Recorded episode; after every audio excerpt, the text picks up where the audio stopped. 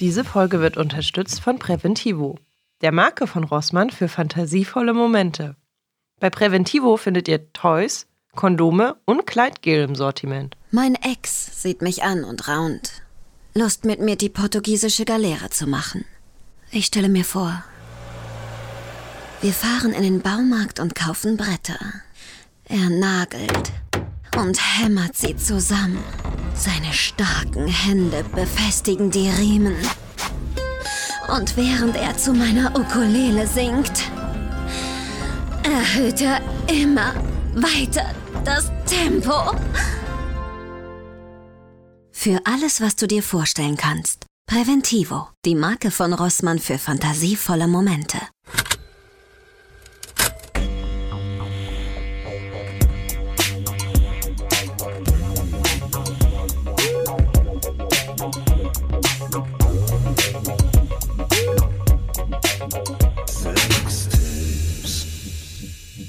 Hallo ihr Lieben, willkommen zurück zu einer neuen Folge von Sextapes. Wir sind wie immer Lotte und Lilly für euch am Mikro und wir reden ja sehr gerne über Sex vor dem Mikro. Das kennt ihr ja schon. Und wir haben heute eine ganz wunderbare Gästin eingeladen, die das auch macht. Möchtest du dich gerne vorstellen, Theresa?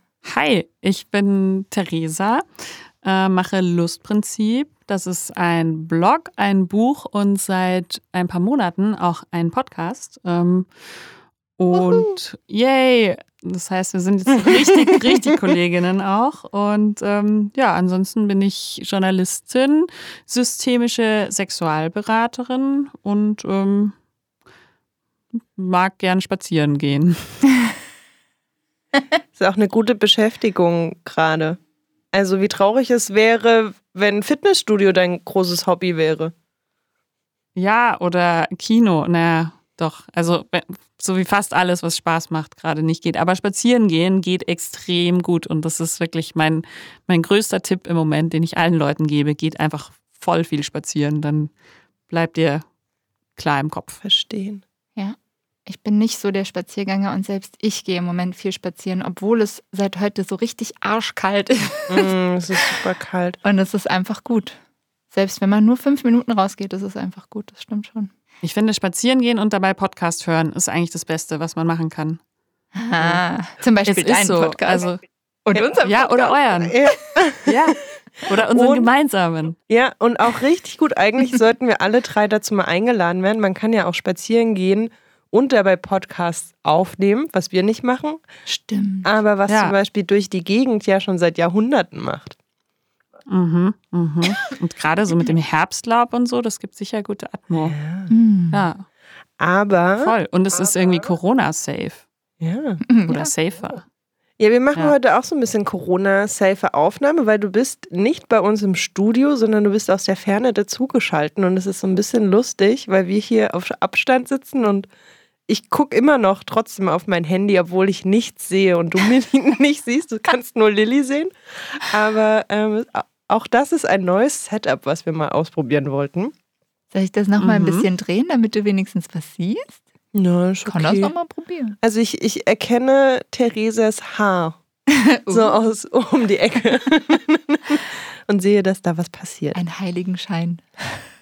Ja, das Aber Heiligenschein. Umso schöner eigentlich, dass es jetzt endlich mal klappt, weil das Spannende ist, eigentlich ist es super spannend, dass wir das nicht schon viel, viel eher gemacht haben, weil wir mit Ja. Theresa schon das erste Mal über diese Idee gesprochen haben, ob du nicht mal zu uns in den Podcast kommen möchtest, als unser Podcast noch in den absoluten Kinderschuhen steckte und ein paar Tage alt war. Mhm. Also, Das stimmt, das war auf der Republika und du hast mir eine selber gebastelte Visitenkarte gegeben. Die habe ich noch, die ist voll cool. Ich dachte mir, wie cool, die basteln einfach selber Visitenkarten, die finde ich gut. Stimmt, das war ich. Das was, also Dinge, die manchmal aus der Not äh, geboren werden. Ne? Ich habe, äh, wir wollten eigentlich Visitenkarten vorher machen und dann hat es aber zeitlich alles nicht mehr rechtzeitig geklappt und dann dachte ich, ja, aber irgendwas brauche ich ja, um den Leuten irgendwas in die Hand zu drücken. Und dann habe ich einfach kurzerhand welche selber gebastelt und das kam tatsächlich sehr gut an. Also kann ich total empfehlen, falls man das mal nachmachen Ja. möchte.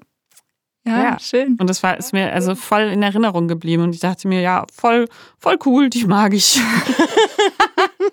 Die Und wann basteln war gerne. das? 2016 oder so? Oder 17? Wann war denn das?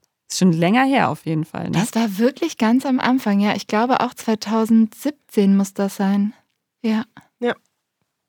Ja. Aufregend war das, ja. Und ich weiß, wir haben noch irgendwie in der Woche vor der Republika den Podcast released. Also es ist wirklich nicht gelogen mit Mhm. ein paar Tage alt. Da war gerade die erste Folge Mhm. raus. Ja, diese ganze Republika war so wahnsinnig aufregend. Das war wirklich ganz aufregend, weil es war ja auch das Thema. Es ging eben auch um Liebe und Sexualität und so. Und das war wie so. Ja, und dann gab es noch diesen, ja, da haben wir das eigentlich mal erzählt, dann gab es einen Republika-Vortrag, ähm, in denen wir erwähnt wurden. Und ich bin fast vom Stuhl gefallen, weil wir waren ja noch so neu. Und auf einmal haben die halt so eine Folie aufgemacht, auf der halt mehrere Podcasts vorgestellt wurden. Und wir waren halt dabei. Und ich saß halt im Publikum und war wirklich drauf und dran, wie so bei so einer Schulaufführung irgendwie aufzuspringen und zu rufen, die kenne ich, das sind wir. so wie sonst irgendwie Eltern so, das ist mein Kind. Unser Baby. Ja, ja, cool. Ja, cool, dass du dich auch noch erinnerst. Schön. Na klar. Mm. Wann hast du denn angefangen? Also, ne, das ist, das löst schon so ein bisschen das Rätsel. Wann haben wir eigentlich angefangen? 2017 Mhm. nämlich. Wann hast du denn eigentlich Mhm. angefangen? Du hattest am Anfang als allererstes ähm, den Blog, richtig? Oder stimmt Also das als aller, allererstes habe ich ähm, Kommunikationswissenschaften studiert und wollte ein Praktikum in Berlin machen. Und dann gab es eins bei einem Erotikmagazin. Und das war 2009. Und so bin ich da reingeraten ähm, und habe dann das, den Blog gemacht für dieses Magazin und ähm, so ein bisschen Internet erfunden dort. Und ähm, dann ist das Thema irgendwie einfach so an mir hängen geblieben. Also ich habe mich zwischendurch immer mal wieder versucht rauszuwinden und ein bisschen was anderes zu machen, aber es kam einfach immer wieder zurück. Und ähm, das Heft, wo ich da gearbeitet habe, gab es dann irgendwann nicht mehr. Und ich habe aber dann auch schon viel für Frauenzeitschriften gemacht. Und ähm, dann hatte ich irgendwann die Idee, das, was ich gerne machen will, ähm, selber eben zu machen, weil es du kannst halt in der Frauenzeitschrift bestimmte Themen nicht so aufbereiten, wie wir das in unseren eigenen Medien können. Und ähm, ich glaube, ich habe dann wirklich diese Autonomie auch gebraucht und gesucht und ähm, habe dann 2015 im April äh, Lustprinzip gelauncht. Also erstmal den, den Blog. Mm, Und dann kam letztes Jahr das Buch dazu. Das ist dann erschienen vor einem Jahr. Und jetzt hier im, ich glaube im Juli, dann der Podcast. Hm. Also das war dann echt so, das war ein richtiges Corona-Baby, muss man sagen. Also ich hatte eigentlich ziemlich viele Lesungen und Podiumsdiskussionen und Auftritte im Frühjahr so geplant, wie man, wir das halt alle so geplant hatten. Ne? Und ähm, die wurden dann logischerweise abgesagt. Und dann hatte ich halt auch erstmal nichts zu tun und ähm, hatte dann einfach wieder Zeit und Energie für, für ein neues Projekt. Und das mit dem Podcast, ich will das eigentlich seit 2016 machen, weil seitdem ist es so, oh, Podcast, das neue Ding und so. Aber es ging einfach nie. Es hat nie geklappt mit allem anderen. Und wenn ich halt was mache, dann will ich das so, so gescheit machen und ähm, so mit vollem Herzblut. Und die Zeit hatten wir halt jetzt. Und das, also bin selber begeistert, wie, wie viel passiert auch durch diesen Podcast wieder. Und wie man noch ganz andere Leute auch damit erreicht und wo man die erreicht und wer das, wer mehr Zeit hat, einen Podcast zu hören, als einen Artikel zu lesen. Und also es ist wirklich krass, was es wieder für ein neues Medium auch einfach ist, finde ich. Ich finde es auch, also für alle, die noch nicht mal bei dir reingehört haben, es ist eines der schönsten Corona-Babys des Jahres. Oh. Ich, finde es echt äh, total toll. Ja, klare Empfehlung. Ich würde vielleicht noch eine Sache ergänzen, weil man das ja nicht hört, wenn du das sprichst. Falls ihr das sucht, wir werden das natürlich in den Shownotes verlinken sowieso, aber falls ihr das einfach nur hört und sucht, äh, dann müsst ihr mit einem V suchen, also L-V-S-T, Lustprinzip. Mit einem V Genau. statt einem U. Und äh, wir sind so direkt reingesprungen schon fast ins Thema. Wir haben nämlich noch gar nicht gesagt, was uns denn heute so zusammenführt, außer dass wir irgendwie im ähnlichen Kosmos unterwegs sind. Ähm, aber du hast ja gerade so schon deine Anfänge und wann was passiert ist erzählt. Ähm, die Frage ist, warum sprechen wir drei denn über Sex und was hat auch dich irgendwie dazu gebracht, zu sagen, okay, ich möchte über Sex schreiben, ich möchte irgendwie erst bei diesem Magazin arbeiten, dann einen Blog gründen, dann ein Buch schreiben und jetzt noch einen Podcast machen. Ähm, also was hat dich zur Sex Lady gemacht, wenn du diesen Namen annehmen möchtest? Weiß ich nicht. ich sehe ich seh mich manchmal Dame. so ein bisschen. Sex Lady. Sex, Sex Lady ist nicht schlecht eigentlich. Wohl könnte ein bisschen missverstanden werden, aber. Ja, ja. Also es ist immer so meine eigene Bezeichnung und ich habe jetzt mal so in den Raum gestellt. Ich, weiß, ich glaube, ich bin so die Sextante. Ich, eigentlich bin ich, ich bin eigentlich die große Schwester vom Internet, glaube ich, so ein bisschen. Die coole große Schwester, ah. die man mal ah. fragen kann. Ähm, also das bekomme ich zumindest viel, dieses Feedback und das, das mag ich auch gerne. Also ich bin gerne die, die coole große Schwester. Ähm, und ich glaube, was mich dazu bewogen hat, es zu tun, ist einfach zu sehen, wie wenige Leute das sonst tun. Ähm, was für mich schwer nachvollziehbar ist, weil es ähm, ein sehr dankbares Thema ist. Es ist für mich auch ein sehr naheliegendes Thema, muss ich sagen. Ähm, und ähm, ich habe, ich meine, ich habe viel Reisejournalismus gemacht. Ich hab, war lang Filmkritikerin. Ich habe auch Werbetexterin eine Zeit lang gemacht. Aber es gibt einfach kein Thema, womit man so sehr Menschenleben verändern kann. Also das finde ich immer noch wirklich beeindruckend, was mir Leute für Feedback geben, so, hey, du hast wirklich mein Leben verändert. Du, hast mir diese eine Sache gesagt, das hat mir noch nie jemand gesagt. So, ich kann darüber mit niemandem sonst reden äh, und wenn ich dir zuhöre, dann verstehe ich Sachen. Und ähm, dass es so leicht ist, so einen Impact zu haben mit was, was mir halt leicht fällt. Und ich will dann niemanden schämen. Und wenn jemand sagt, boah, das ist mir zu krass, dann sage ich ja gut, dann mach, was für dich gut ist. Also das ist, ich will überhaupt nicht sagen, jeder muss ganz viel über Sex reden. Aber es muss auf jeden Fall Orte geben, wo das passiert. Und deswegen ist unsere Arbeit, glaube ich, total wichtig, weil ähm, ja viele Leute einfach niemanden haben, mit dem sie reden können. Und dann ist man doch gerne die coole große Schwester und die Sexlady.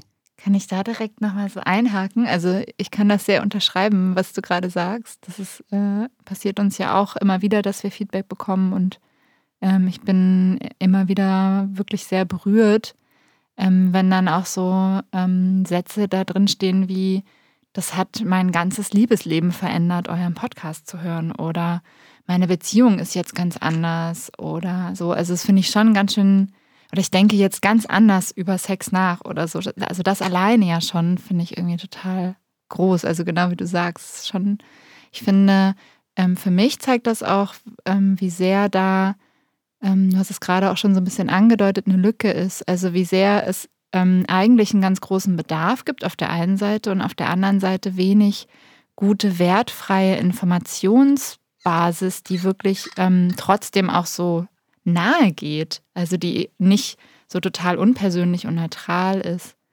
Und ähm, was ich mich gerade gefragt habe, ist, war das der Grund, warum du das machst, was du machst? Also du hast vorhin gesagt, dass du wie so immer wieder dahin zurückgekommen bist zum Thema Sex. Mhm.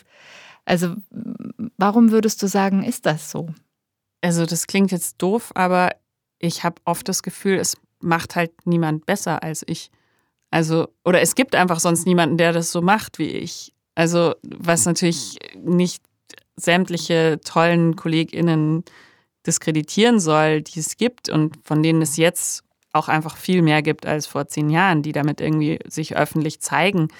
Ähm, aber das wirklich so dieses, ja, also gerade so, es gab vor ein paar Jahren einfach nicht so viele JournalistInnen in Deutschland, die gerne über Sex geschrieben haben und die das noch dazu gerne unter Klarnamen machen und halt irgendwie auch die Expertise dann sich irgendwann angeeignet haben. Und also ich glaube, für mich war das so ein, so ein Wendepunkt, wie ich dann beschlossen habe, ich mache jetzt einfach noch eine, eine Ausbildung zur Sexualberaterin. Also das sind drei Jahre Ausbildung, wo man halt einfach, auch wenn man davor schon eine Menge Wissen oder auch Halbwissen hat und man kann sich ja sehr, sehr viel anlesen, aber für mich war dann einfach nochmal diese Ausbildung zu machen, dann wirklich der Schritt zu sagen, okay, ähm, dann ist das jetzt wirklich das, was ich, was ich mache und was ich bin. Und ich bin nicht mehr einfach nur eine Journalistin, die über Sex schreibt, sondern ich bin jetzt systemische Sexualberaterin. Ähm, und ich glaube wirklich, dass irgendwie so über die Jahre sich so, sich so reinzunörden auch in das Thema und trotzdem nicht das Gefühl zu haben, ich, ähm, ich weiß jetzt alles, ähm, sondern ich, ich, hab, ich lerne wirklich mindestens einmal die Woche was, wo ich mir dachte, krass, davon habe ich noch nie gehört. Und ähm, das ist, glaube ich, für mich so das Ding, dass ich halt wirklich merke, dass es gebraucht wird und dass ich das geben kann. So. Mhm. Und dann mache ich das doch. Also ich glaube, man hat selten irgendwie einen Beruf mit so viel Sinnhaftigkeit, was ja das ist, was irgendwie alle Leute wollen von dem Beruf. Und ich weiß, ich könnte auch was anderes machen und ich hätte daran auch Spaß. Ähm, aber es, es kommt einfach immer wieder zu mir, weil es sich so sinnvoll anfühlt. Und ja, weil das mich glücklich macht, wenn ich was Sinnvolles mache. Beim Wort Nerd ist Lottes Finger sofort hochgeschnellt. Ja, bei mir hier, hier. Ich möchte was dazu sagen.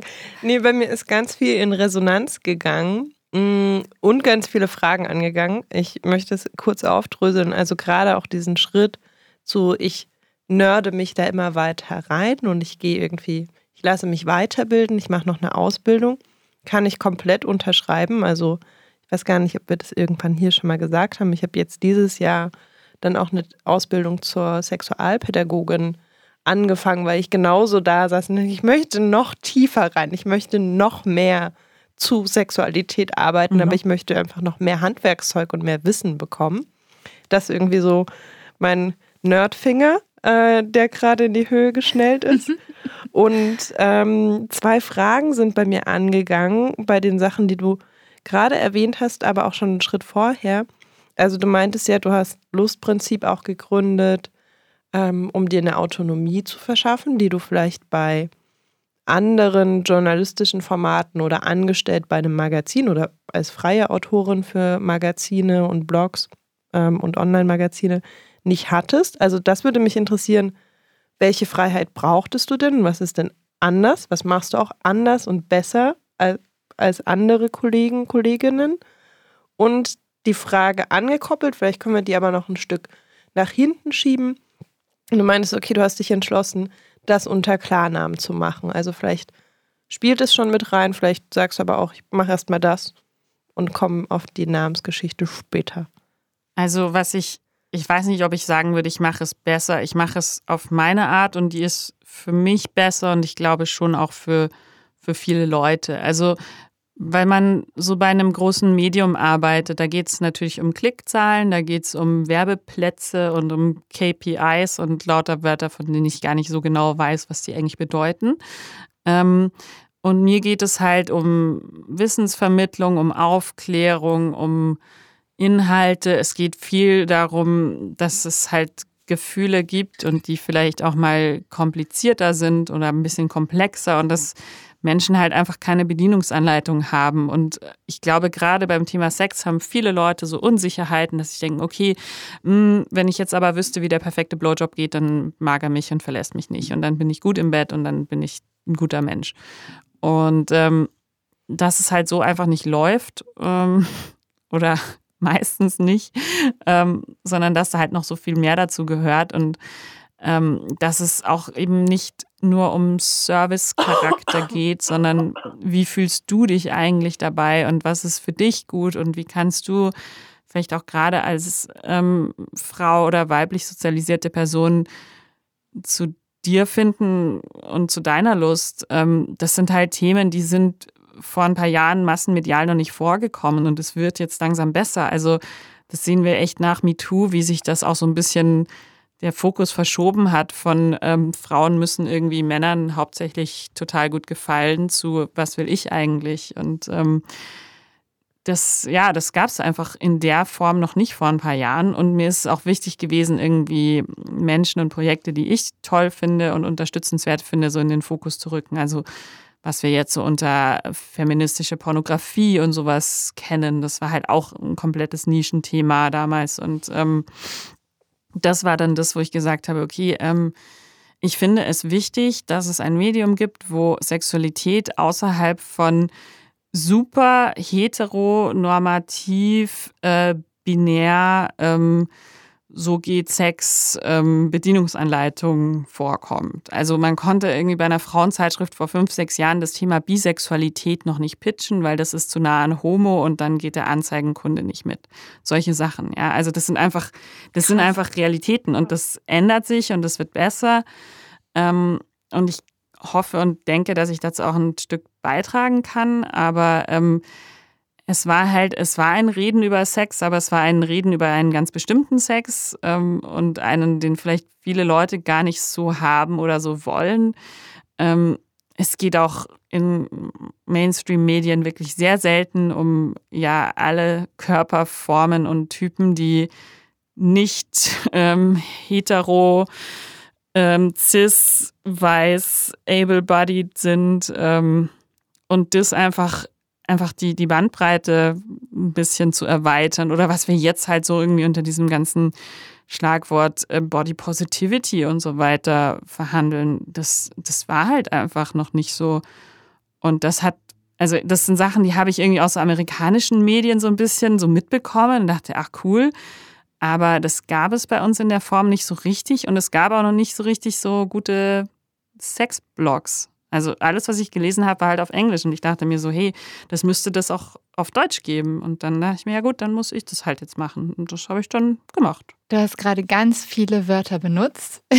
Wir haben ja. bei uns äh, wie so eine wie so eine kleine Grundregel, ähm, dass wir versuchen, Wörter, die vielleicht nicht der absolut typischste Sprachgebrauch sind, nochmal so ein bisschen kurz zu erläutern. Ich würde zumindest mhm. die, die mir gerade noch so aufgefallen sind, vielleicht einmal kurz aufgreifen. Mhm. Leute guckt skeptisch. Ich bin ähm, einfach nur gespannt, an was du dich erinnerst. Ja. Das ist ein bisschen wie in diesen Quiz-Sendungen. Sie sehen 20 Pakete. An was erinnern Sie sich noch? Wir hatten Cis, Hetero, Able-Bodied. Heteronormativität, äh, binär, Cis, Able-Bodied, Body Positivity muss man wahrscheinlich nicht groß erklären, würde ich jetzt davon ausgehen. Aber wir können ja einfach mal kurz durchgehen. Also ich würde jetzt auch gar keinen riesen Fass aufmachen, aber vielleicht einfach, um es nochmal kurz einzusortieren. Wir können das Fass auch anders aufmachen. Wir können mhm. sagen, okay, ähm, wir haben die Norm. Die Norm ist ähm, ein Mann mit ähm, Penis und eine Frau mit Vulva und Vagina und die ähm, kombinieren diese Körperteile in ähm, drei bis fünf Stellungen, die man dann in der Frauenzeitschrift so schön bebildert sieht. Und so geht dann guter Sex und dann heiraten die und machen Babys. Das ist Heteronormativität mit Cis-Personen. Cis leitet sich ab aus dem Lateinischen und es bedeutet diesseits. Das Gegenstück dazu ist trans, bedeutet jenseits. Und das beschreibt Menschen, die sich nicht dem Geschlecht zugehörig fühlen, ähm, dessen Geschlechtsteile sie haben ähm, oder mit denen sie auf die Welt gekommen sind ähm, und die dann irgendwie, ja, also man sagt nicht im falschen Körper geboren, weil das ist Quatsch, aber wenn du als ähm, Mensch mit Penis geboren bist, aber dir denkst, ich bin eigentlich eine Frau, ähm, dann identifizierst du dich vielleicht als trans. Wenn du ähm, sagst, ich bin, fühle mich manchmal als Frau und manchmal als Mann und manchmal fühle ich mich auch als weder noch, ähm, dann identifizierst du dich wahrscheinlich im Zweifelsfall als nicht binär. Ähm, und wenn du ein Mensch bist, der irgendeine sichtbare oder nicht sichtbare körperliche oder ähm, geistige Beeinträchtigung hat, dann identifizierst du dich vielleicht als nicht able-bodied. Able-bodied bedeutet eben, du hast keine Behinderung. Passt das so? Ist das zusammengefasst alles? Ja, Fällt euch noch ein, was ein? ein schneller Rundumschlag. Ich wäre jetzt so durch jedes Einzelne durchgegangen, aber vielleicht ist auch gar nicht schlecht. Ich ja. überlege gerade. Ich finde es super. Ja. Kann man vielleicht so stehen lassen. Also ich hoffe, ich habe für alle die korrekten Wörter verwendet. Wenn nicht, tut es mir leid. Das ändert sich, also das Wording ändert sich oft auch recht schnell ähm, auf Twitter. Also ähm, korrigiert mich gerne, liebe zuhörenden Menschen, falls ich irgendwas nicht korrekt gesagt habe. Ich bin sehr, sehr lernbereit. Und was man vielleicht auch noch mit reinbringen kann, ist die Kategorie weiß. Also ähm, es gibt auch Menschen, die sind nicht weiß, wie uns hoffentlich allen schon mal aufgefallen ist. Aber die werden eben auch medial, massenmedial weniger vorkommen. So, also alles, was ich quasi beschrieben habe, was in einem Massenmedium vorkommt, ist so dass die durchschnittlichste normale Norm. So, und alles, was davon abweicht, ist halt ein bisschen schwierig. Genau wie, ja, Homo-Heterosexualität. Also, also schwierig unterzubringen so im, in einem solchen Medium, meinst du? Ja, es ist so. Also es ist, mhm. ich kann einfach aus sehr jahrelanger Erfahrung sagen, es ist schwierig. Und eben auch, ähm, dass man Frauen ein positives Körperbild vermitteln sollte. Ähm, da habe ich teilweise viele Grabenkämpfe ausgetragen, dass man nicht in den Sextipp schreibt, ähm, winkel deine Arme neben deinen Brüsten an, damit sie nicht seitlich wegkippen, sondern ich gesagt habe, hallo, es ist doch scheißegal in dem Moment. So. Aber das, über sowas kann man dann in einer, so einer Redaktion lang diskutieren, ob das jetzt sinnvoll ist, zu einer Frau zu sagen oder nicht. Hast du das Gefühl, dass sich jetzt was ändert? Also ich. Ja, schon. Lese selten in besagte, also so, ich habe so ein paar Magazine irgendwie vor Augen, wo ich mhm. sagen würde, da ist das irgendwie vor fünf, sechs Jahren noch genau so passiert. Ähm, ja. Und lese da jetzt tatsächlich irgendwie aktuell super selten rein, wenn es mir nicht mehr irgendwo begegnet. Aber ich habe das Gefühl, es gab schon so einen leichten Shift und auch ein Bewusstsein ja. für, das geht so nicht weiter. Voll. Also neulich war irgendwie Lizzo auf dem Cover von der Cosmopolitan und das hat mich wahnsinnig gefreut. Wer Lizzo nicht kennt, einfach mal googeln. Es mhm. ist eine ähm, schwarze, sehr, sehr schöne runde Frau, die sehr, sehr, sehr selbstbewusst ist und super hot und super cool. Und dass die aufs Cosmo-Cover kommt, ähm, das war für mich schon so ein, okay, es passiert was. Und das, also, und auch zu checken, dass das Progressivsein cool ist, ähm, das ist ein, ein Shift, der wirklich passiert. Das war vor ein paar Jahren noch so dieses, okay, die Spaßverderber, Feministinnen quatscht uns wieder voll. Und inzwischen ist es so, ah ja, cool, Diversity ist echt wichtig. So, mh, ja. Und das ist, das ist ein, ein sehr, sehr schöner Schritt. Ja, ich würde das auch mal so, ähm, ich denke gerade an, an, also ich würde das mal kurz als Einstieg nehmen für ein Thema, das mir gerade wieder eingefallen ist. Wir hatten letztens äh, eine Aufnahme mit der ganz wunderbaren Konstanze von Hört Hört, die sich, äh, also die uns eingeladen hat zu sich in ihren Podcast sozusagen. Ähm, ich glaube, das haben wir hier auch schon mal erwähnt, oder? Wenn nicht, könnt ihr auf jeden Fall spätestens jetzt in den Shownotes den Link finden, aber ich glaube, wir hatten es auch schon erwähnt. Und ich fand es ganz interessant, weil ähm, wir da über Dinge gesprochen haben auf so einer Metaebene über unseren Podcast, die wir innerhalb des Podcasts meistens nicht unbedingt ansprechen, weil wir ja einfach äh, während des Podcasts ja zum Beispiel ein Thema haben und dann sprechen wir halt über das Thema und nicht so über eine, auf einer Metaebene über den Podcast. Eine Sache, die mir da voll nochmal aufgefallen ist, dass die für mich so ganz, ganz präsent ist, die wir aber im Podcast gar nicht so häufig erwähnen, ähm, ist, wie sehr ähm, sich auch meine Sprache und mein Sprachverständnis und meine Weltsicht extrem verändert hat, seit wir diesen Podcast gestartet sind und wie sehr ähm, ja, wie sehr da auch Worte einfach eine Rolle spielen. Also wie sehr es einfach eine Rolle spielt, ob ich wirklich verstehe, was hinter so einem Begriff steht und irgendwie ein Verständnis davon habe oder ob das einfach einer von ganz vielen Begriffen ist, der halt irgendwo in irgendeinem Lexikon steht und ich habe eigentlich kein Verständnis davon. Ich kann das nicht so richtig greifen oder so. Ähm, und das, also was mich daran nochmal berührt hat, war zu merken, wie sehr sich das verändert hat über die Zeit. Also wenn ich gucke, wo wir gestartet sind, ähm, mit unserem Podcast vor etwas mehr als drei Jahren, also dreieinhalb Jahren jetzt mittlerweile, ähm, dann sind wir da sehr unbedarft reingegangen, also ich auf jeden Fall. Und ähm, ich glaube, dass wir da immer noch so voll krass in so einem Lernprozess sind. Und ähm, ja, ich würde es gerne nochmal auch so als, als Gelegenheit nutzen für euch da draußen, die gerade zuhören, ähm, da vielleicht auch mal so ein bisschen, weiß ich nicht, so einen Lauscher aufzusperren wenn ihr ähm, uns hört, ob euch das auch auffällt und vielleicht auch ähm, da so ein bisschen, ja, ich weiß gar nicht, wie ich sagen soll, aber da so, ähm, also es ist vielleicht ein bisschen vermessen zu sagen, Vorbild zu sein, das, das finde ich irgendwie doof, aber ähm, ich finde es wichtig auch zu zeigen, dass auch wir oder auch darüber zu sprechen, dass auch wir natürlich ständig Dinge falsch sagen, ständig ähm, Worte benutzen, die irgendwie aus einer Sozialisierung herauskommen, bei der wir oft gar nicht merken, dass wir sie benutzen und im Nachhinein merken, ah, okay, das war jetzt irgendwie doof. Und dass das ähm, bei uns aber ganz viel verändert, auch dann Feedback zu bekommen zum Beispiel und zu merken, also darauf hingewiesen zu werden und zu merken, ah ja, ah ja, genau, warum ist denn das eigentlich doof? Ah, okay, und sich wirklich mal damit auseinanderzusetzen. Und ich habe so voll die Lust, mh, mm, ja, das nochmal wie so reinzubringen, auch hier eben und äh, nochmal darauf zu verweisen, dass es überhaupt nicht darum geht, also gerade auch bei diesen ganzen Begrifflichkeiten und so, dass es gar nicht immer darum geht, alles immer perfekt zu machen. Also es gibt ja so diesen, genau das, was du gerade auch beschreibst, so diese Verbissenheit von Political Correctness, die ja dann auch ganz lange irgendwie so abgewertet wurde, so nach dem Motto, oh, ist jetzt hier wieder so political correct, so. Und ich so denke, nee, es geht darum, einfach zu versuchen zu verstehen und eine Neugierde zu behalten. Und das, das versuchen auch wir irgendwie. Und ich möchte das gerne auch so einladen, dass eben auch die Menschen, die uns gerade zuhören, eben auch diese Neugierde vielleicht behalten, zu verstehen, ach so, ah, jetzt verstehe ich das mal, was das eigentlich ist. Ach so, ah, wusste ich gar nicht. Und dann auch nicht sich selbst zu geißeln, wenn man das jetzt nicht sofort und ab heute immer richtig benutzt oder so.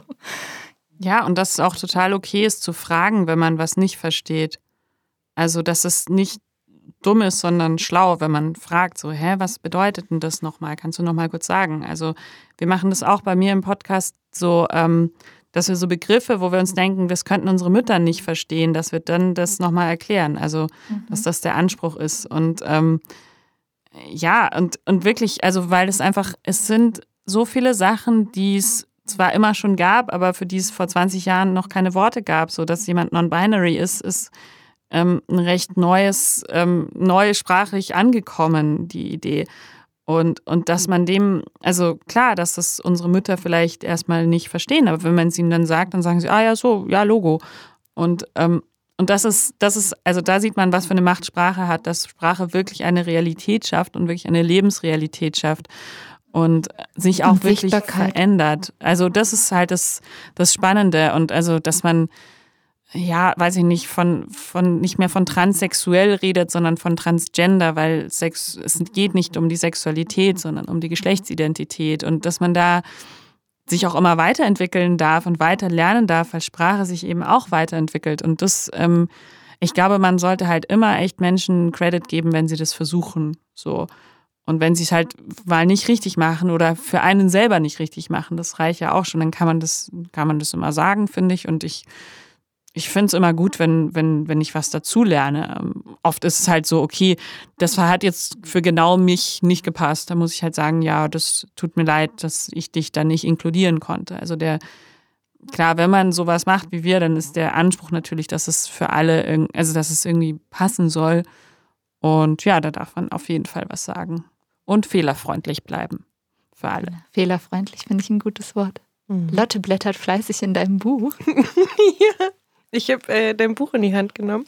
Ähm, weil ich würde gerne nochmal den Bogen spannen von was wir, also was wir gelernt haben, was du gelernt hast, Therese, ähm, zu den mhm. Anfängen. Also, ne, du hast gerade beschrieben, welche Lücke du wahrgenommen hast. Und es ist gut, dass die Lücke sich verändert hat und vielleicht auch ein bisschen eine Annäherung geschaffen, geschaffen hat. Aber ich habe dein Buch jetzt herausgekramt zu dem und bin zu dem Punkt gesprungen, äh, an, den an den Tag, als dein Blog online ging, nämlich Karfreitag 2015. Ja. ja. Und äh, dass du geschrieben hast, dass du dich, also ne, du klickst auf den äh, Veröffentlichen-Button und fühlst dich nackt in einem Raum voller Leute, voll angezogener Leute, ohne Soufflöse, ohne Teleprompter, ohne Pseudonym, ohne Puffer. Und ich fand es sehr eindrücklich. Und das bringt mich so ein bisschen zu der Frage, also es ist jetzt echt fünf Jahre her, was irgendwie Wahnsinn ist. Das ist also mega lange Zeit, mega gut. Ähm, mhm. Wie sich so die letzten fünf Jahre angefühlt haben. Also wie waren denn auch die Reaktionen und wie war dieses Gefühl, sich da wirklich nackt und ohne Puffer mit deinem Gesicht, mit deinem Namen rauszustellen, zu sagen, okay, ich mache das jetzt? Also ich glaube, das Nacktgefühl, ähm, was ich da hatte, was ich auch mit dem Buch hatte und auch mit dem Podcast, war irgendwie zu sagen, aber am meisten mit dem Blog, weil da war einfach niemand sonst, der gesagt hat, ähm, das ist Theresa und das ist ihre Daseinsberechtigung in unserem Medium. Also wenn du irgendwie für eine Zeitschrift eine Kolumne schreibst, dann hast du ja irgendwie jemand, der das beschlossen hat, dass du jetzt würdig bist, das zu tun. Während wenn du selber einen Blog startest, dann bist ja du die Person, die sagt, ich habe jetzt aber was zu sagen und sich dahin zu stellen und zu sagen, hallo, ich bin Theresa, ich mag Sex, deswegen schreibe ich jetzt über Sex, hier ist mein Gesicht ähm, das hat schon irgendwie Eierstöcke gebraucht, das zu machen. So. Und ähm, das ja, hat sich zum Glück ganz gut entwickelt.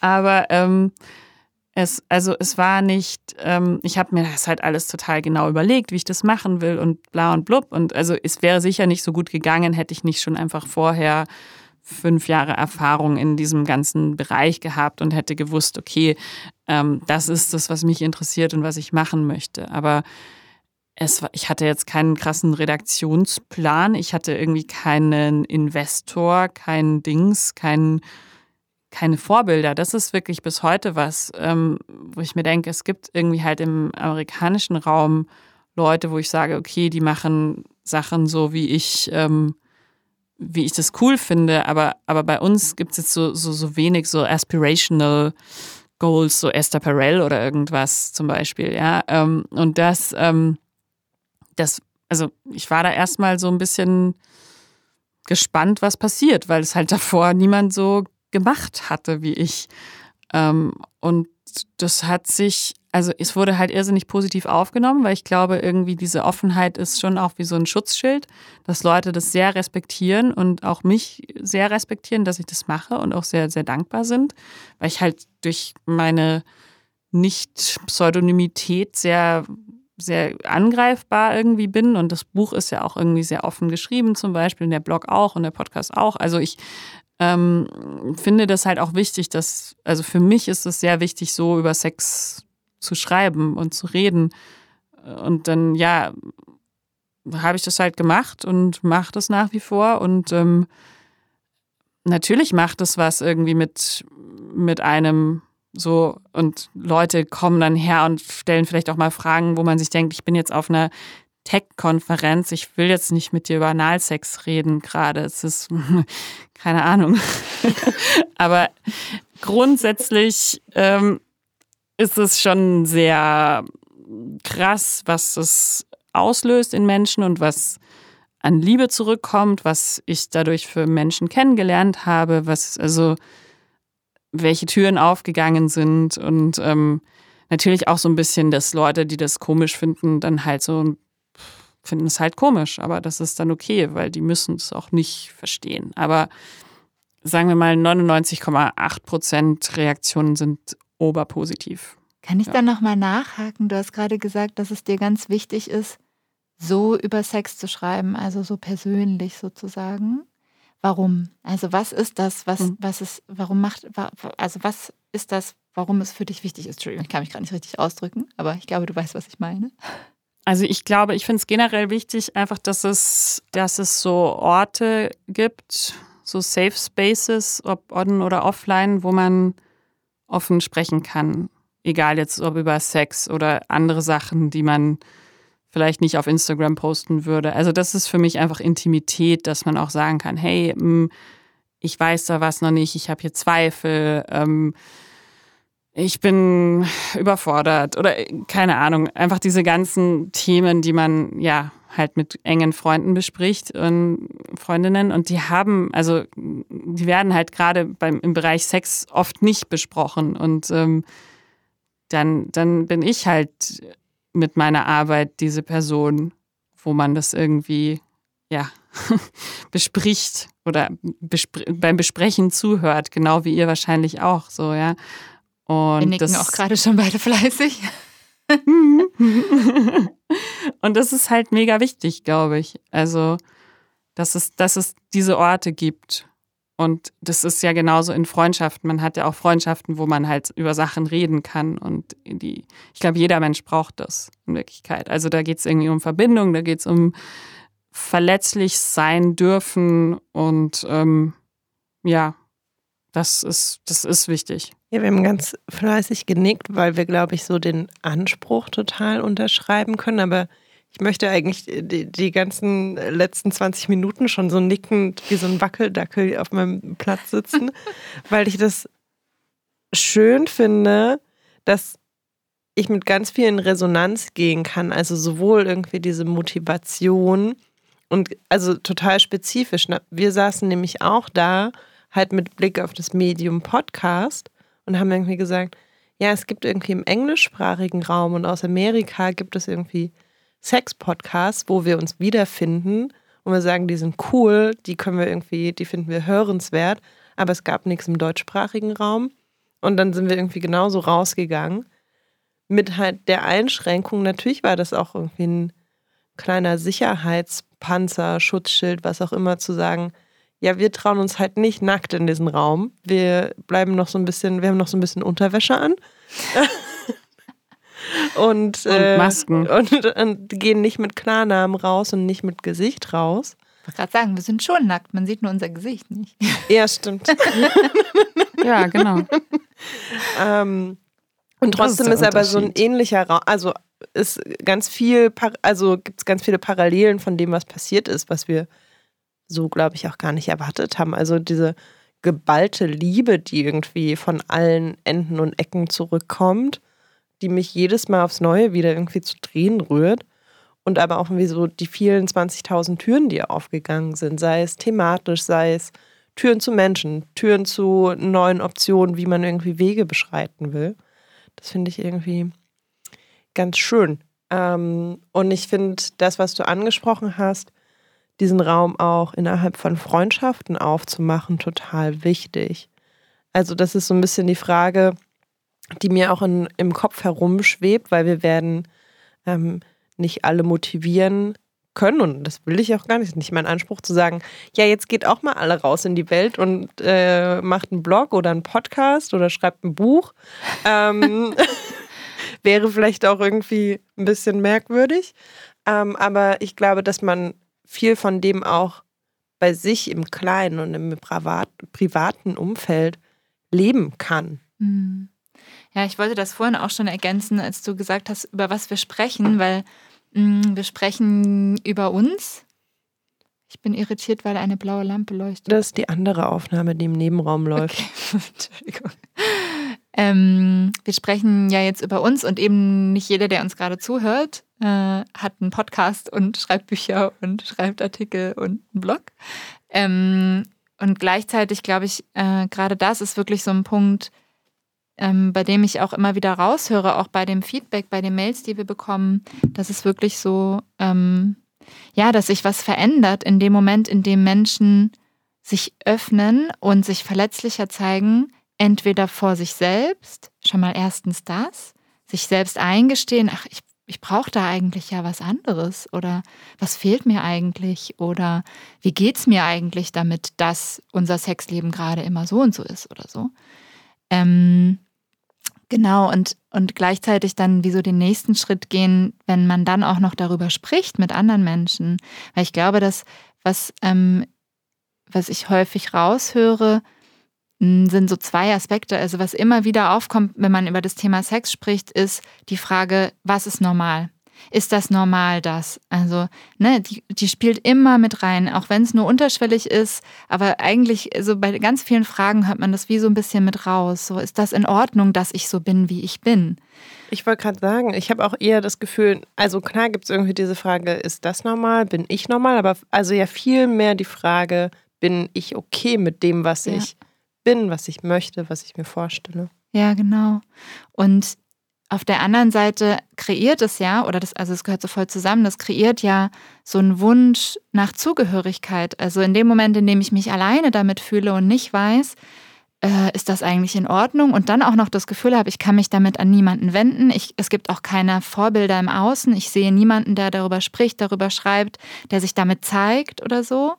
Dann habe ich wie so keine Zugehörigkeit dafür.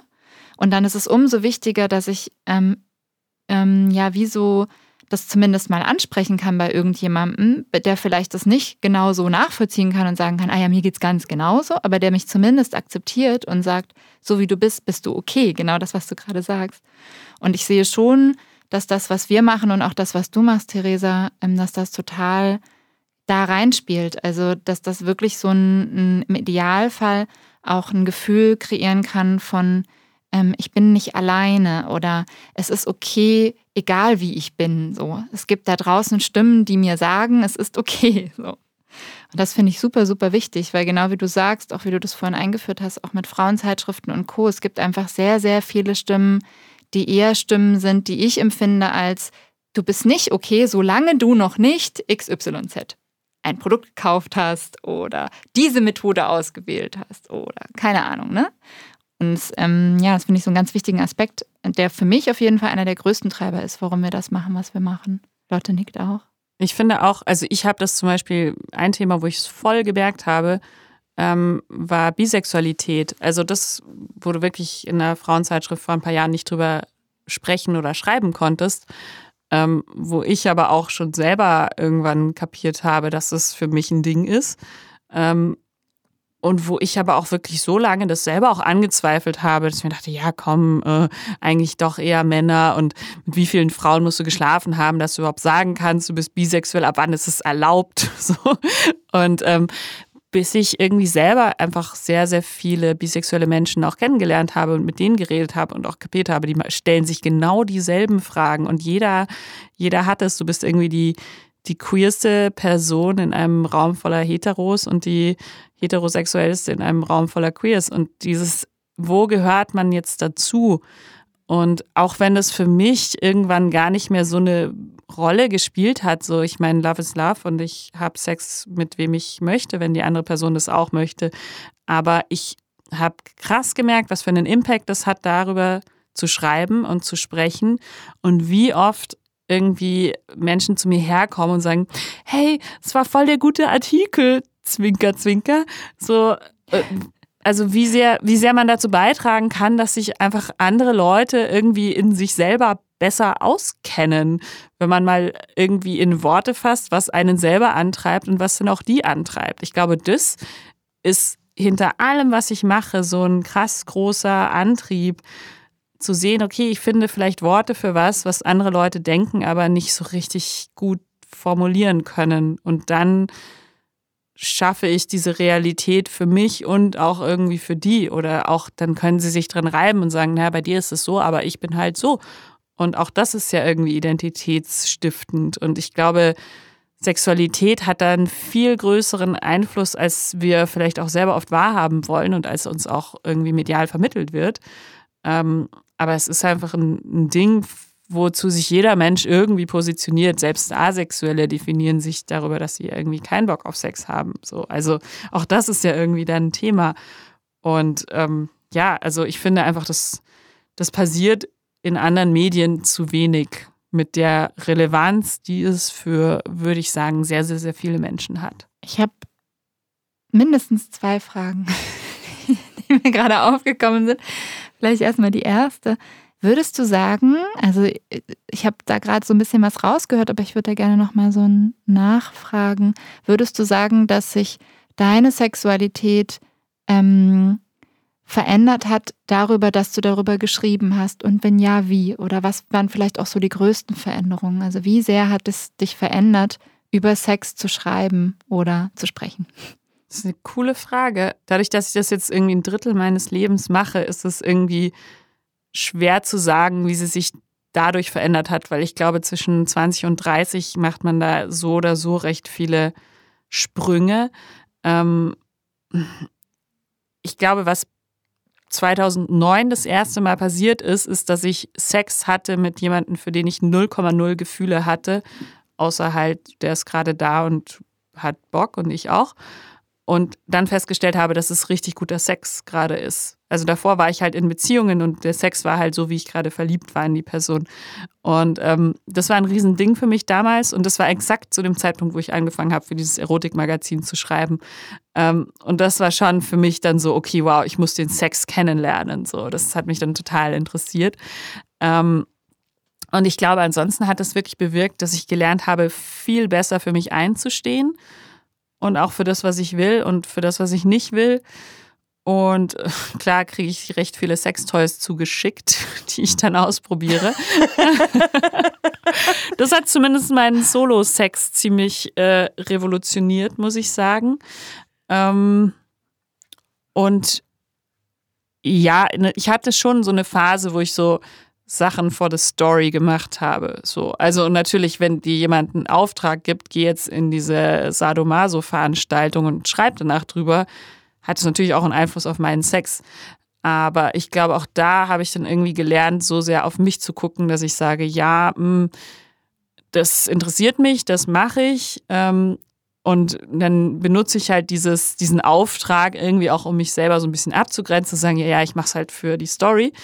Ähm, und das interessiert mich halt nicht so, dass ich das für Geld jetzt mache.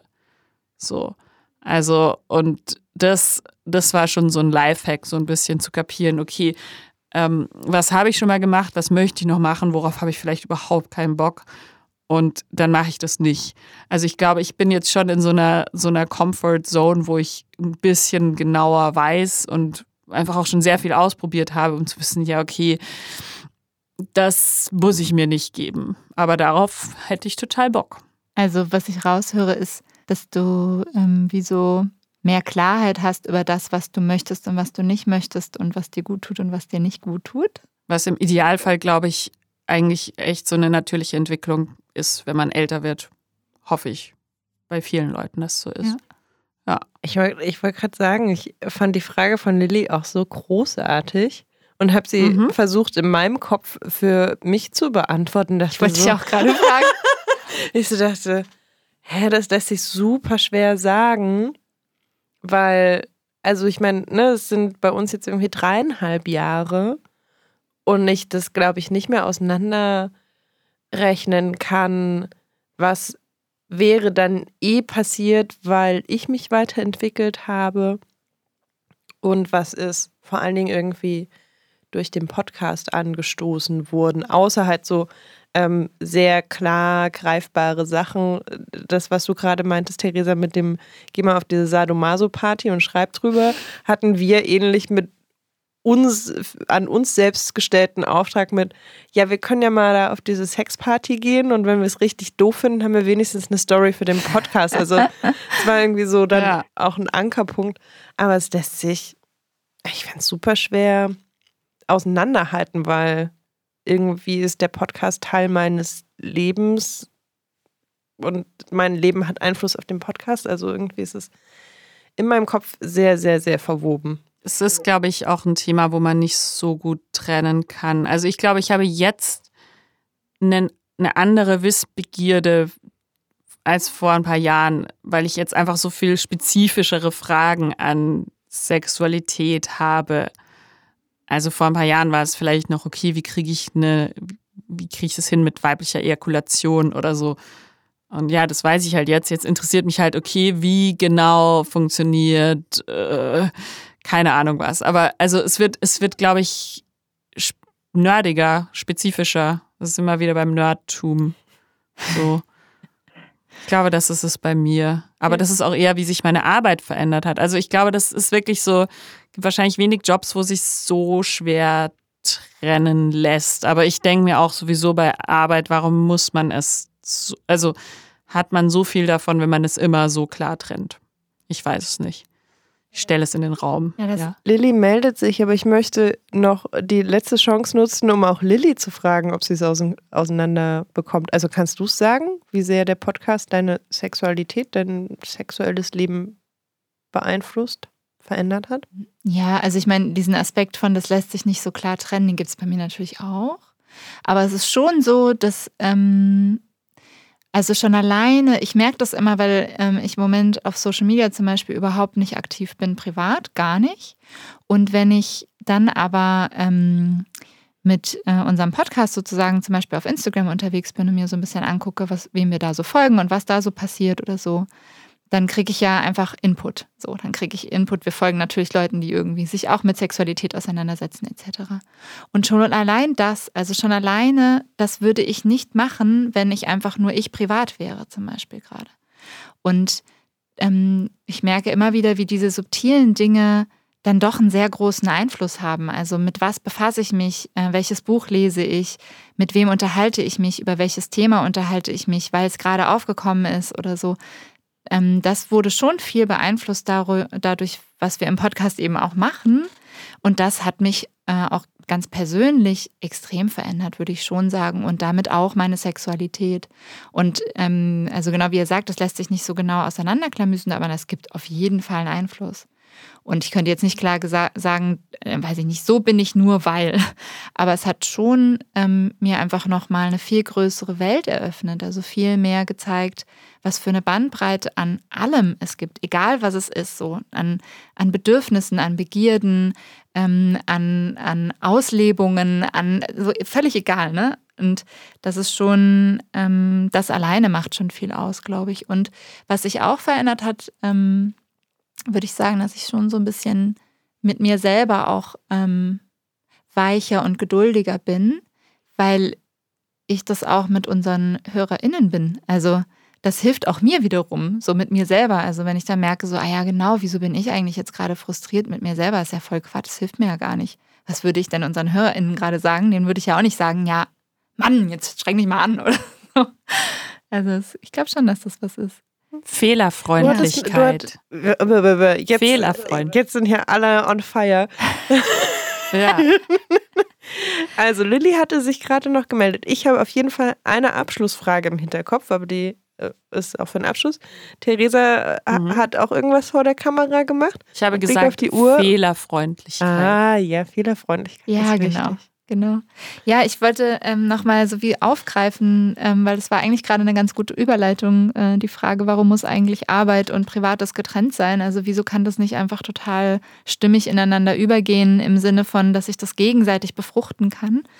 Ähm, weil was ich mich nochmal gefragt habe, ist, also der Unterschied, den es zwischen dir und uns gibt, ist mir so aufgefallen, als du vorhin erzählt hast, ist, dass du ja schon aus einem journalistischen Kontext kommst. Also du hast über Sex geschrieben als Journalistin. Und ähm, wir sind ja reingestartet in den Podcast als Privatmenschen, so völlig, also ne, wir haben auch unsere Hintergründe natürlich, wir haben auch irgendwie Erfahrungen mitgebracht, wir sind auch zum Beispiel im äh, Kommunikationsfeld irgendwie unterwegs gewesen und so. Also es war, es gab schon irgendwie so Anknüpfungspunkte, aber wir sind nicht mit einem journalistischen Anspruch da reingegangen und auch nicht als berufliche ähm, so als berufliches Ding, sondern wir haben das halt einfach ganz privat gemacht. Und ich habe mich gerade gefragt, ähm, was das für einen Unterschied macht. Also ob man, ähm, wie man gesehen wird und ob du auch heute noch dich wie so, also ob du sagen würdest, das, was du gerade machst, zum Beispiel den Podcast, den machst du mit einem journalistischen Anspruch oder ist das mittlerweile anders? Ist das mittlerweile privater sozusagen? Ja, im Gegenteil. Also ich habe jetzt einen journalistischen Anspruch und ich habe einen systemischen Anspruch. Also in der systemischen Sexualberaterin-Ausbildung lernt man ganz viel über Haltung zum Beispiel. Also was ist meine Haltung den Klientinnen und Klienten gegenüber? Ähm, und das ähm, überschneidet sich ziemlich mit dem Journalismus. Also es geht darum, irgendwie neutral dran zu gehen, wertschätzend, ähm, viele verschiedene Seiten zu beleuchten, zu sehen, in welchem System entsteht dieses Phänomen. und das sind Sachen, die, die treffen sich richtig gut. Also die passen super zusammen. Also auch die Art und Weise, wie du eine Frage stellst und wie du, ja, wie du Menschen begegnest, ähm, passt total gut zusammen. Und ich glaube eigentlich wirklich, es ist so, wie ich schon immer war, also wie es meiner Persönlichkeit auch entspricht. Ich glaube, ich bin ein neugieriger Mensch. Ich bin aber auch irgendwie so ein bisschen provokativ teilweise. Ähm, und mir ja, mir macht es einfach Spaß, Sachen rauszufinden und ich finde es immer irgendwie cool, eine andere Sicht darauf zu bekommen als meine. Und das ist auch so das, was ich im Podcast gerne möchte. Ich will da immer mit jemand anders reden, der Sachen weiß, die ich noch nicht weiß oder Sachen komplett anders sieht oder einfach so ein anderes Leben hat. Und ähm, das, das ja, hält mich irgendwie fresh in der Birne und neugierig, dass ich mir denke, genau, cool, so kann man es auch sehen. Und ähm, das wiederum ist auch so, wie ich privat bin, aber eben auch so, wie ich in meinen vielen Berufen kongruent zu sein versuche. Ja, cool. Ja, ich habe das nur gerade auch deshalb nochmal so aufgegriffen, weil das wie so, wir haben ja jetzt darüber gesprochen, was passiert eigentlich, wenn man über Sex spricht in der Öffentlichkeit? Also was ist bei uns passiert zumindest? Und ähm, ein Aspekt, den es schon auch immer wieder gibt, den ne, kam vorhin ja auch so, wer bist du eigentlich, die Sexlady? Dass es so ganz schnell diesen Anspruch gibt, wenn jemand öffentlich über ein Thema spricht, dann muss diese Person Experte, Expertin sein. Ähm, und ich habe mich eben gerade gefragt, so ob da ein Unterschied ist zwischen Journalismus und Privatpersonen. Aber ich merke zum Beispiel in dem Feedback von, von HörerInnen, dass auch wir, egal ob wir Journalisten sind oder nicht, wie so gesehen werden als, naja, ihr seid doch jetzt die Experten. Ist doch völlig klar, weil ihr redet ja darüber. Also das schon alleine reicht, dass man sich öffentlich damit zeigt, dass man schon wie so ein Prädikat bekommt irgendwie. Ich glaube, die Übung macht es ja. halt auch, oder? Also ich meine, wenn ihr das jetzt auch schon seit drei Jahren macht, dann habt ihr euch einfach auch mit sehr, sehr vielen Themen auseinandergesetzt und wisst halt auch schon mehr als jetzt Otto, Susi, Normalverbraucherin ähm, Bescheid über Dinge und dann ist man irgendwann halt Expertin. So. Kann, ich würde würd ich sofort so auch unterstreichen und auch sagen, dass ihr das so annehmen solltet. So, warum nicht? ne? Wenn du drei Jahre Tennis spielst, kannst du auch am Ende besser Tennis spielen als jemand, der noch nie einen Schläger in der Hand hatte. Das war ganz klar. Ja, und ich finde auch das Stichwort Haltung da einfach sehr wichtig, weil auch wenn uns niemand den Auftrag gegeben hat und wir das nicht als journalistisches Format gestartet haben, hast du ja auch gerade schon gesagt, wir kommen aus einem Background, der sich mit Kommunikation auskennt. Und wir waren uns von Anfang an bewusst, ähm, welche Verantwortung wir vielleicht auch haben, wenn wir uns öffentlich über Sexualität äußern. Nämlich, dass wir ähm, mit manchen Sachen behutsam sind, dass wir bei manchen Sachen irgendwie eher einen Scheinwerfer drauflegen, wo vielleicht sonst weniger ein Scheinwerfer drauf liegt, wie wir irgendwie mit Fragen, die an uns herangetragen werden, umgehen und so weiter. Also ich glaube, dass wir trotzdem ja immer, dass unsere, unsere Haltung, die dahinter steckt, ja eine war mit, wir sind uns vollkommen dessen bewusst, dass wir was raus in die Welt senden und dass das was im Zweifel mit den Menschen, die es hören, macht. So, und ich glaube, da sind wir dann gar nicht mehr so sehr Privatpersonen wie mhm. Otto und Susi, die sich an ihren Küchentisch setzen und sagen, hahaha, ha, ha, wir reden mal über Sex und lassen das Mikro an dabei. Ja, also du meinst im Sinne von, ja. es, es, kommt auf die Haltung an, die man dabei hat, so. Ja. Und das zum Beispiel dieses Bewusstsein, dass so viele Menschen drüber, also dass das viele Menschen erreicht, das hatte ich halt am Anfang irgendwie zum Beispiel gar nicht so richtig so, ja. Also und dann ging es halt schnell und dann bin ich irgendwie so reingewachsen. Aber und dann habe ich mir überlegt, okay, was sind denn eigentlich hier die, was ist der Anspruch, was ist der Wert? So ist es das, was ich privat möchte, auch übertragbar auf viele andere Menschen. Und so war es dann halt irgendwie praktischerweise. Und dann habe ich irgendwie das theoretische Überkonstrukt mir irgendwie angeeignet über die Jahre. Aber also so rum geht es ja auch zum Beispiel. Ja. Was wolltest du sagen? Ich habe dich unterbrochen. Ja, gar nicht schlimm. Ich habe nur, ähm, ich würde gerne so ein bisschen den Bogen spannen äh, mit Blick auf die Uhr und eine große Frage ans Ende stellen, nämlich die Frage, was du dir wünschen würdest, hm, wie es so weitergeht, also wie, wie andere Menschen öffentlich über Sexualität sprechen, wie in der Gesamtgesellschaft, das ist ganz bewusst riesengroß gewählt, über Sex gesprochen wird. Ich würde mir wünschen von Firmen, dass sie ähm, sich mehr damit auseinandersetzen, dass es Sex gibt. Also wirklich so Mainstream-Firmen. Ähm, und das passiert. Also ich habe jetzt auch mit einer Krankenkasse kooperiert zum Beispiel oder ihr mit einem Drogeriemarkt ähm, und sowas finde ich toll. Also, dass das Thema Sex einfach noch mehr in der breiten Gesellschaft medial ankommt, wo es ja sowieso ist. Ja, also jeder hat irgendwie Sex oder kein Sex oder eine Meinung zu Sex, aber ähm, dass eben auch ja ganz normale Marken ähm, das irgendwie in ihrer Markenkommunikation mit drin haben. Das würde sehr, sehr dazu beitragen, dass es noch sehr, sehr normalisierender wird, dass es dabei eben auch um ähm, weibliche Lust geht, dass es dabei auch um ähm, Diversität geht, ähm, das, das wären Sachen, die, die fände ich cool und wichtig, dass das Thema noch mehr aus dieser sehr viel zitierten Schmuddelecke rauskommt.